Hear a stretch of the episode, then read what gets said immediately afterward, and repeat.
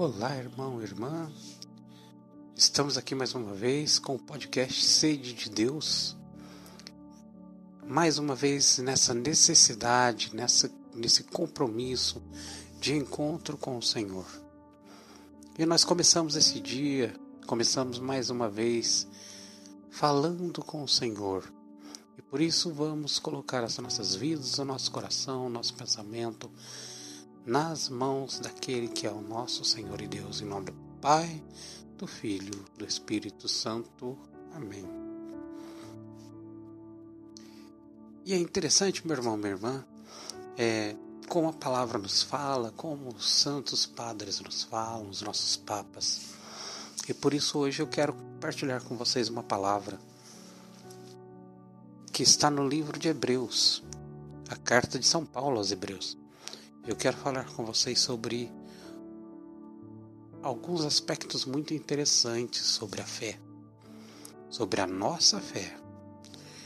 Também uma partilha rápida acerca de um sermão de São Leão Magno Papa, que viveu no século V depois de Cristo.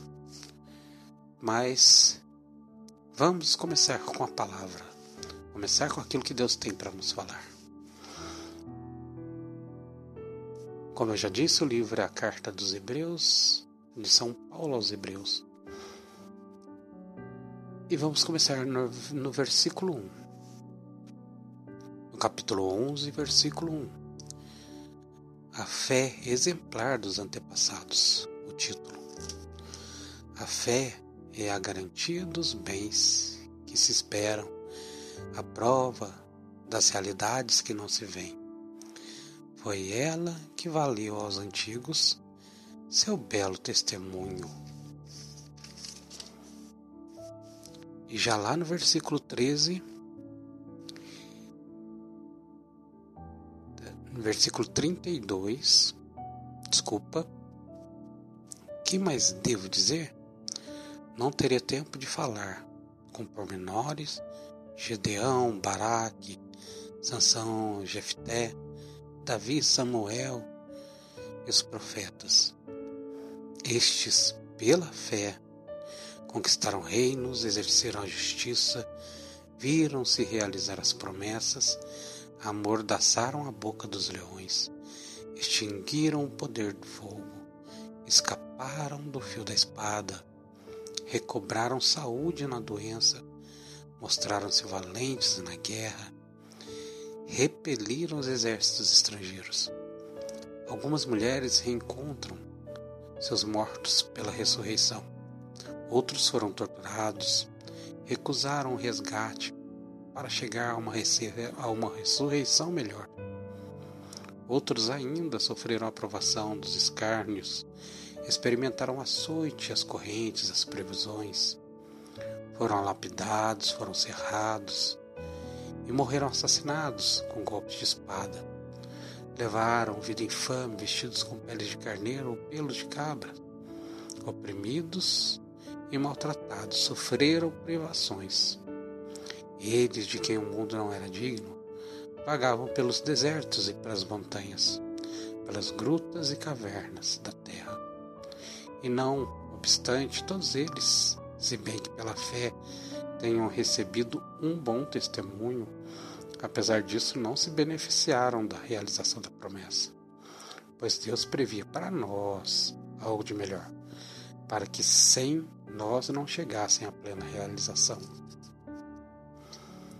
No capítulo 12, portanto também nós, com tal nuvem de testemunhas a nosso redor, rejeitando todo fardo e o pecado que nos envolve, corramos com perseverança para o certame que nos é proposto, com os olhos fixos naquele que é o iniciador e o consumador da fé. Jesus, que em vez da alegria que lhe foi proposta, sofreu a cruz, desprezando a vergonha e se assentou à direita do trono de Deus. Considerai, pois, aquele que suportou tal contradição por parte dos pecadores, para não vos deixar desfatigar pelo desânimo, Vós não resististes até o sangue em vosso combate contra o pecado. Palavra do Senhor, graças a Deus. É interessante, meu irmão, minha irmã, que Deus está falando conosco sobre a fé. Nessa passagem, o que Deus nos fala, ele começa dizendo que a fé é a garantia dos bens que se esperam, a esperança, a prova das realidades que não se veem. Foi ela que valeu aos antigos seu belo testemunho.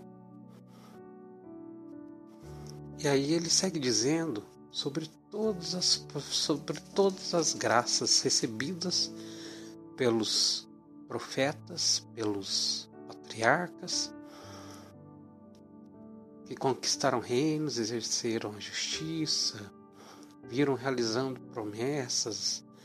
No caso de Daniel, por exemplo, né, que foi livre da morte pela boca dos leões. E tantos deles foram libertos de tantas provações, venceram guerras que eram motivo de extermínio do povo judaico, do povo da promessa. e ao mesmo tempo outros recusaram-se a favor da ressurreição a se negar a Deus, a negar o seu próprio Deus. Foram torturados,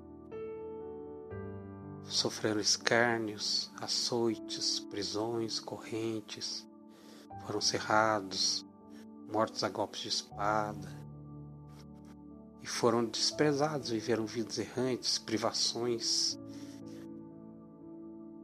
mas eles resistiram firmes na fé. Mas que fé?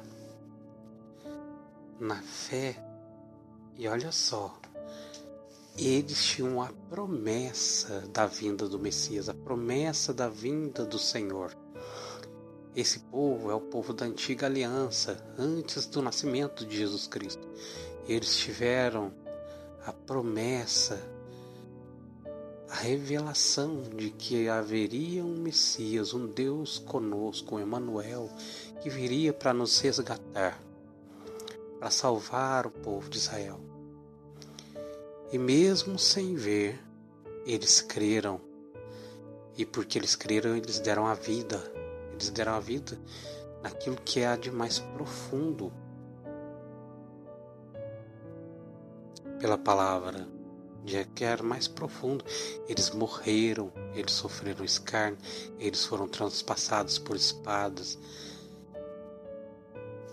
E é interessante, quando vem Jesus Cristo, então os olhos dos apóstolos enxergam o Senhor.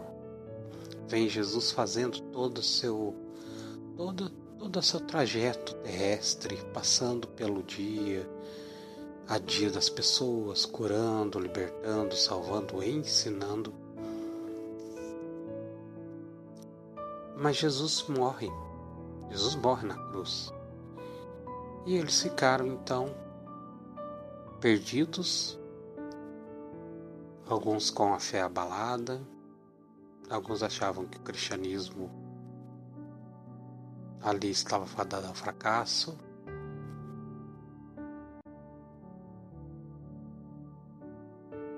mas eles sabiam que havia algo de especial. E quando Jesus ressuscita Jesus ascende ao céu, ele se senta à direita de Deus Pai, então aquele povo cristão tem a certeza de que agora a graça de Deus foi manifesta de um modo pleno porque Deus toma a nossa humanidade pecadora e vai para o céu. Ali está o laço entre o homem e Deus. Está a, o cumprimento da promessa. Ali está o encontro do meu coração com o coração do nosso Deus que é Pai. E aí, nesse último versículo diz assim: Vós ainda não resististes até o sangue em vosso combate contra o pecado. E aí, um pouquinho antes, ainda diz: Não vos deixardes, não vos deixeis fatigar pelo desânimo.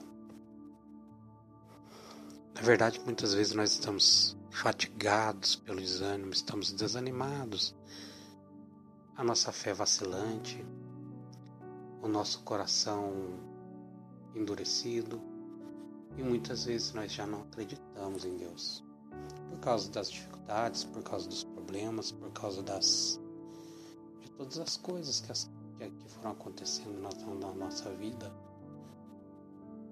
e nós queremos ver nós queremos ver com os olhos aquilo que Deus tem para nós. Nós queremos a resposta de Deus na hora e nós queremos sinais visíveis. Aqui Deus está dizendo: não, não, não são sinais visíveis. Nós precisamos ter a fé, como estes homens que não viram o cumprimento da promessa. Todos eles morreram antes do nascimento de Jesus Cristo, não nem antes da ressurreição do Senhor. Nós somos herdeiros do cumprimento dessa promessa. Jesus ressuscitou, os apóstolos nos deixaram esse legado. E tão interessante, estava meditando. Estes homens viveram tão profundamente a fé que dos, de todos os apóstolos, todos, exceto João, foi martirizado. Pedro foi crucificado de ponta cabeça, de cabeça para baixo. Paulo foi decapitado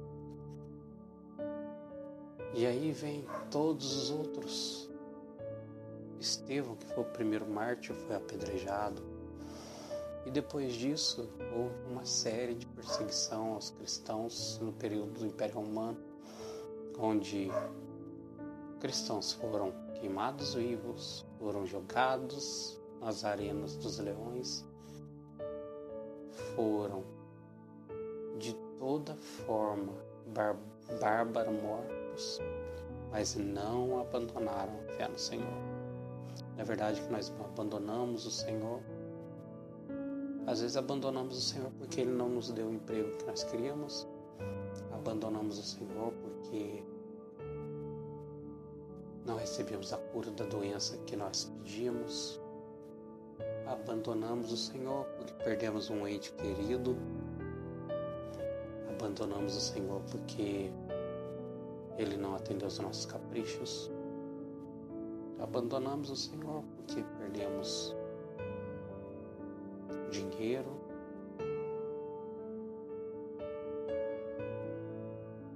E na maior parte tudo está relacionado ao pecado, ao pecado de acharmos que nós somos o centro, que nós somos o centro da humanidade, que nós somos o centro da vida e nós não somos. O centro da história é o Senhor Jesus Cristo.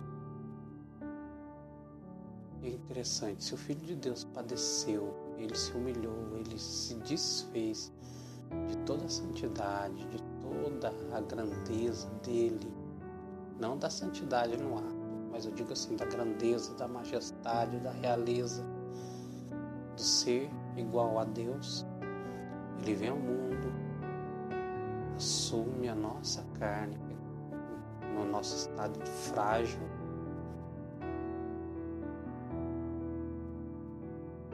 Sofre todos os tipos de privações.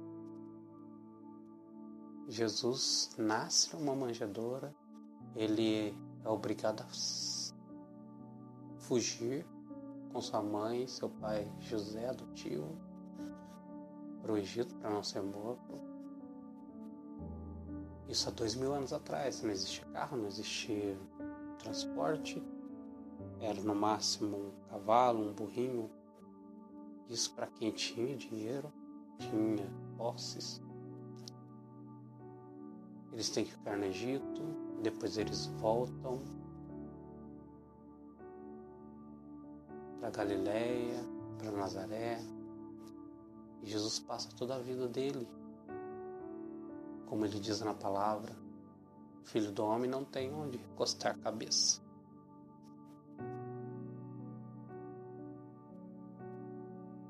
Ele é o centro da vida. E muitas vezes nós queremos ser o centro. E por que nós queremos ser o centro? Nós achamos que nós temos as nossas razões porque nosso pensamento é limitado. Nosso pensamento é pequeno. Nosso pensamento é é limitado a ponto de queremos entender a majestade de Deus, os desígnios de Deus porque não temos um olhar espiritual. Porque se nós tivéssemos um olhar espiritual como estes homens, patriarcas, os profetas, os reis, nós não ficaríamos parados nas, nas dificuldades. É interessante que quando a gente lembra da história de José do Egito, José foi vendido como escravo por seus irmãos, que tinham inveja dele junto a seu. José é vendido como escravo. José é levado como escravo. José fica preso no Egito. Mas Deus o uso de um modo tão extraordinário que José é ascendido ao posto mais alto após abaixo do faraó no Egito. Ele se torna o governador do Egito. De todo o sofrimento de José, de toda a tribulação que ele passou, ele não entendia o porquê. Mas ele tinha certeza de que Deus estava com ele, que havia um propósito e havia uma promessa. E José não esmoreceu. É interessante que depois, quando José já é governante do Egito, abate-se uma fome gigantesca sobre a terra. E aí José está lá no Egito, ele era um homem muito sábio, inspirado por Deus.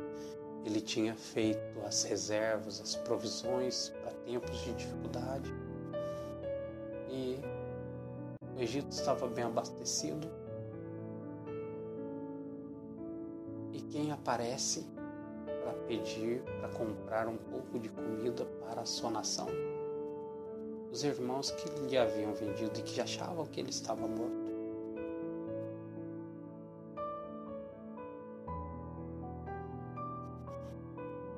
interessante que até no começo eles não reconhecem José e depois que eles descobrem que é o irmão que eles rejeitaram.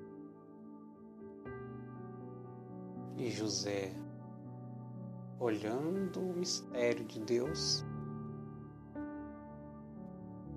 não os rejeita, mas os perdoa e traz toda a sua família e traz todo o seu povo para perto dele no Egito, para que eles não passem fome, para que eles não pereçam. Veja só, existia uma fé, existia um homem de fé, existia, existia um sofrimento, mas existia um propósito. Um propósito de salvação de um povo. E porque Jesus, José não parou no sofrimento, ele não, ele tinha fé na, nas promessas do Senhor. Ele tinha fé nas promessas de Deus. Mas ele não sabia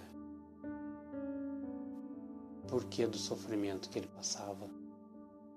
Mas ele acreditou. Em nenhum momento ele renegou a Deus. E lá na frente, no curso da história, ele descobre, ele descobre por que Deus o havia mandado para o Egito? Porque ele seria instrumento de salvação do seu povo naquele momento da fome.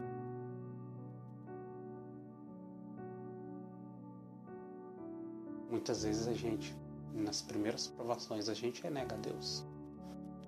Ó oh, Senhor, por que, que isso está acontecendo comigo? Isso não é justo. Isso não é correto. Eu não acredito. Esses dias eu estava vendo na rede, nas redes sociais a timeline de um padre, né? Padre Zezinho, que é maravilhoso. E ele, né, falando, fazendo uma colocação. E é interessante que uma mulher de repente vira e fala: Eu não acredito que nós somos obrigados a passar pelo sofrimento. Isso não é justo, né? Eu não acredito que Deus nos tenha criado para sofrer. E realmente Deus não nos criou para o sofrimento. Deus nos criou para a vida. Mas muitas vezes o sofrimento nós mesmos buscamos.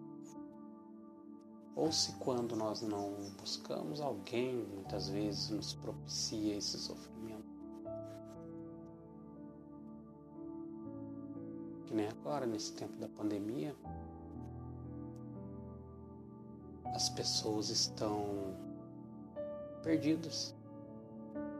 Alguns no hospital, muitos doentes, muitos sofrendo alguns em algumas cidades do país sem o atendimento médico por causa de governantes e de corruptos que desviaram dinheiro.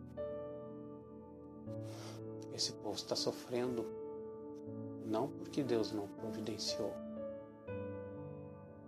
Deus providenciou o dinheiro. através dos recursos públicos, dos nossos pagamentos de impostos, da reserva que Deus, assim como no tempo José administrando tinha feito, o nosso país também tem as suas reservas, mas corações endurecidos roubaram dinheiro e o povo tem padecido por causa do pecado destes homens.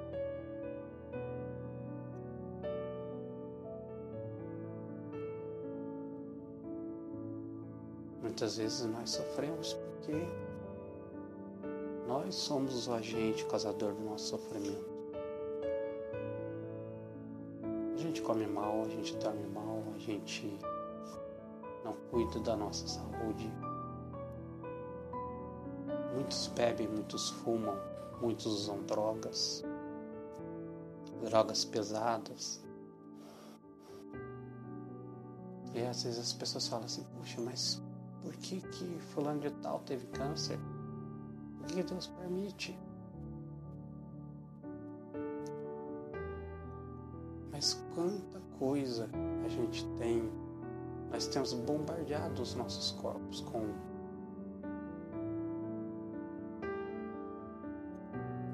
tantas coisas, produtos químicos, agrotóxicos, o próprio as frequências de rádio que têm os seus efeitos nos organismos humanos. A pergunta é, por exemplo, existem estudos que falam sobre o celular e o perigo da exposição à radiação nesse, com esses instrumentos e como eles podem nos causar algumas, alguns problemas de saúde. Mas será que alguém quer se afastar do seu iPhone? Do seu Android de última geração, do WhatsApp, do Instagram, do Facebook. E muitas dessas ondas podem provocar mudanças no nosso DNA, provocar mudança na replicação de células e gerar tumores. Mas a nossa necessidade de consumo é maior do que a nossa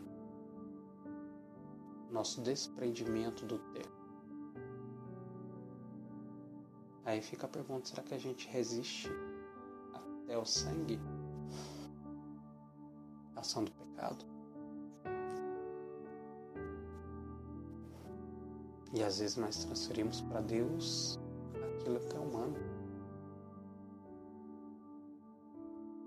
Às vezes a gente joga nas costas de Deus. Deus criou tudo perfeito.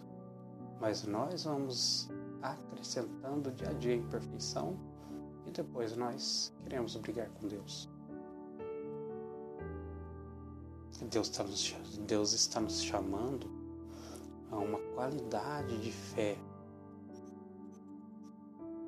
muito maior do que a que nós temos hoje. Que não pode ser uma fé superficial. De quando as pessoas falam conosco, você acredita em Deus? Ah, eu acredito. Ah, eu rezo o Pai Nosso. Ah, eu rezo o terço. Essas são práticas de piedade. Mas a fé vai muito além. É interessante que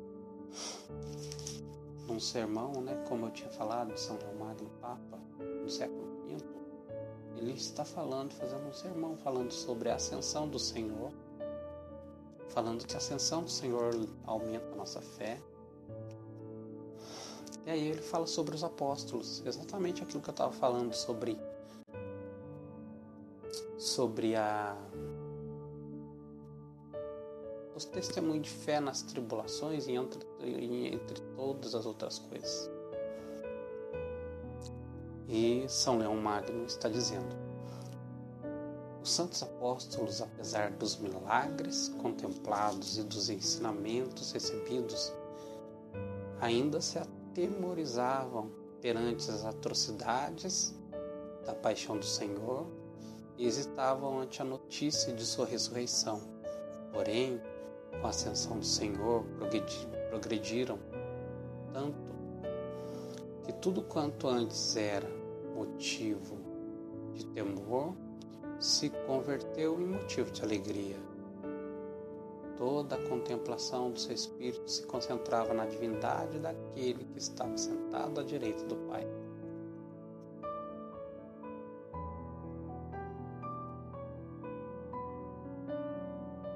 Agora, sem a presença visível do seu corpo, podiam compreender claramente com os olhos do espírito que aquele que ao descer à terra não tinha deixado o Pai. Também não abandonou os discípulos ao subir para o céu. E ele está falando aqui o que esses dias a gente ouviu no Evangelho, que é Jesus dizendo: Não vos deixarei órfãos. Eles entenderam que quando Jesus sobe ao céu, Ele não nos deixa abandonados, Ele leva a nossa humanidade.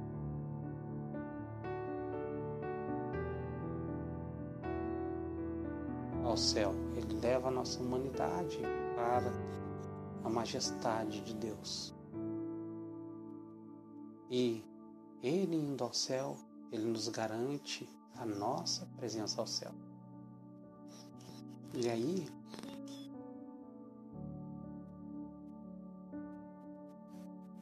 ele vai falando né, sobre toda essa realidade da fé.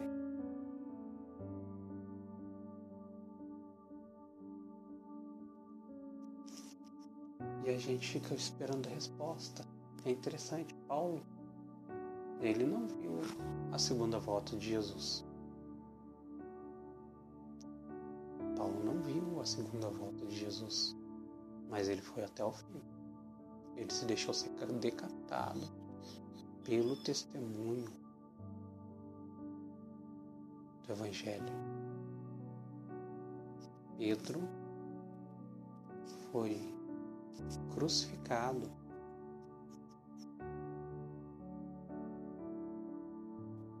tantos outros. É interessante que São Leão Magno, ele continua falando assim, ó, esta fé aumentada com a ascensão do Senhor e fortalecida com o dom do Espírito Santo, nem os grilhões, nem o cárcere, nem os exílios, nem a fome, nem o fogo, nem as dilacerações das feras, nem os tormentos inventados pela crueldade dos perseguidores jamais puderam aterrorizá-los. Em defesa dessa fé, através de todo o mundo, homens e mulheres, meninos de tenra idade, moços na flor da juventude, combateram até o derramamento do sangue. Esta fé expulsou os demônios, afastou as doenças e ressuscitou os mortos.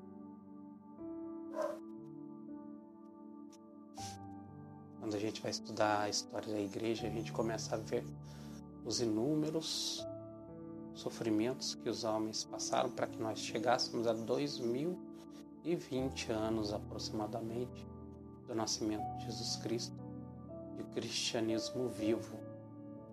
A despeito de todos os pecados dos homens, mas o cristianismo vivo. Paulo, ele confiou na promessa. Ele morreu confiando na, no último dia para estar face a face com o Senhor. Ele não viu o fruto do seu plantio, mas porque ele deu a vida, hoje nós sabemos quem é Jesus Cristo, que temos um Deus que não nos abandona, que nos ama com amor eterno, que está ao nosso lado, que luta as nossas lutas, que sofre os nossos sofrimentos, que assume sobre si as nossas dores, os nossos pecados, as nossas faltas, mas não nos abandona. E porque Ele passou pela cruz e venceu, nós também podemos passar pelas cruzes e vencer.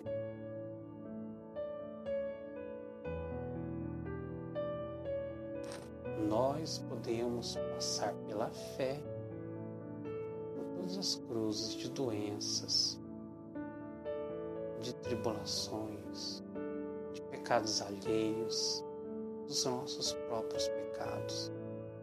Nós podemos vencer, lutar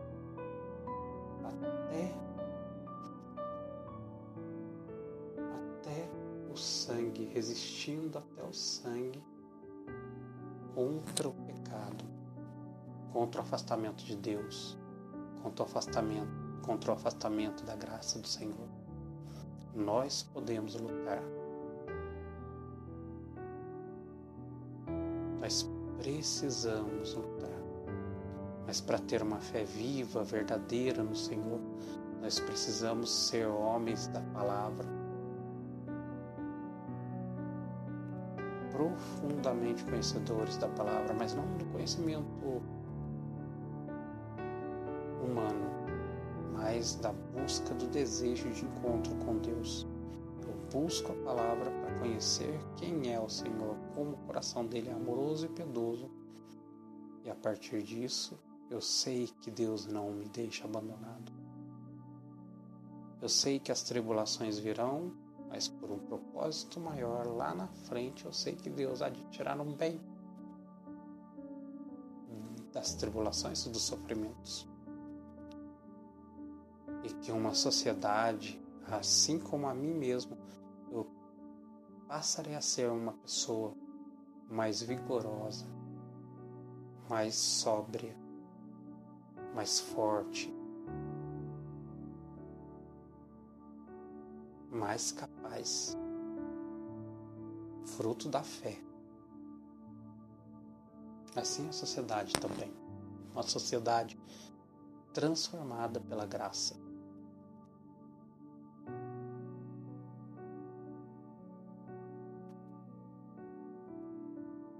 O outro pilar é a oração.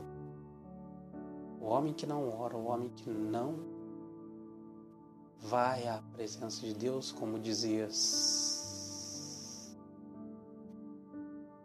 São Afonso Maria de Ligório, o homem que não reza, o homem que não ora, ele está condenado. Por quê? Porque ele escolheu aqui na terra não estar na presença de Deus. No entanto, o homem que ora, que põe a sua confiança no Senhor, que busca o Senhor de noite, que incessantemente está buscando o Senhor, orando, clamando, indo ao encontro do Senhor, esse cria um laço afetivo, mas mais que um laço afetivo, um laço de união íntima com Deus, a ponto de que o próprio Deus combate o meu combate próprio Deus abre o caminho do Mar Vermelho para que eu passe a pé enxuto. O próprio Deus me ajuda, Ele é o meu sirineu para que eu carregue a cruz.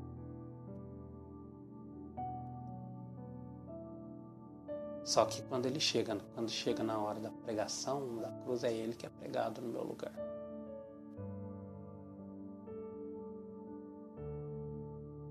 Para que eu tenha a vida eterna com Ele.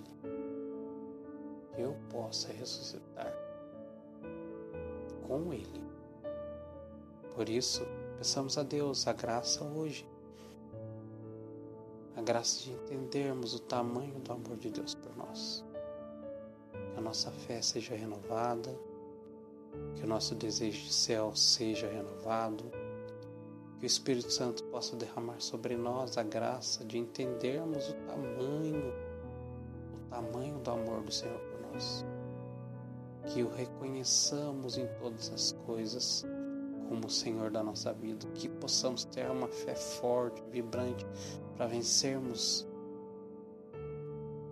vencermos todo pecado, toda tentação, toda ação do maligno que quer nos afastar do nosso Deus quer nos afastar do nosso Senhor. E que pela fé possamos passar por todas as circunstâncias, todas as tribulações, todas as dificuldades, mas que não esmoreçamos. Para você, irmão, que perdeu um ente querido, pai, um irmão, um filho,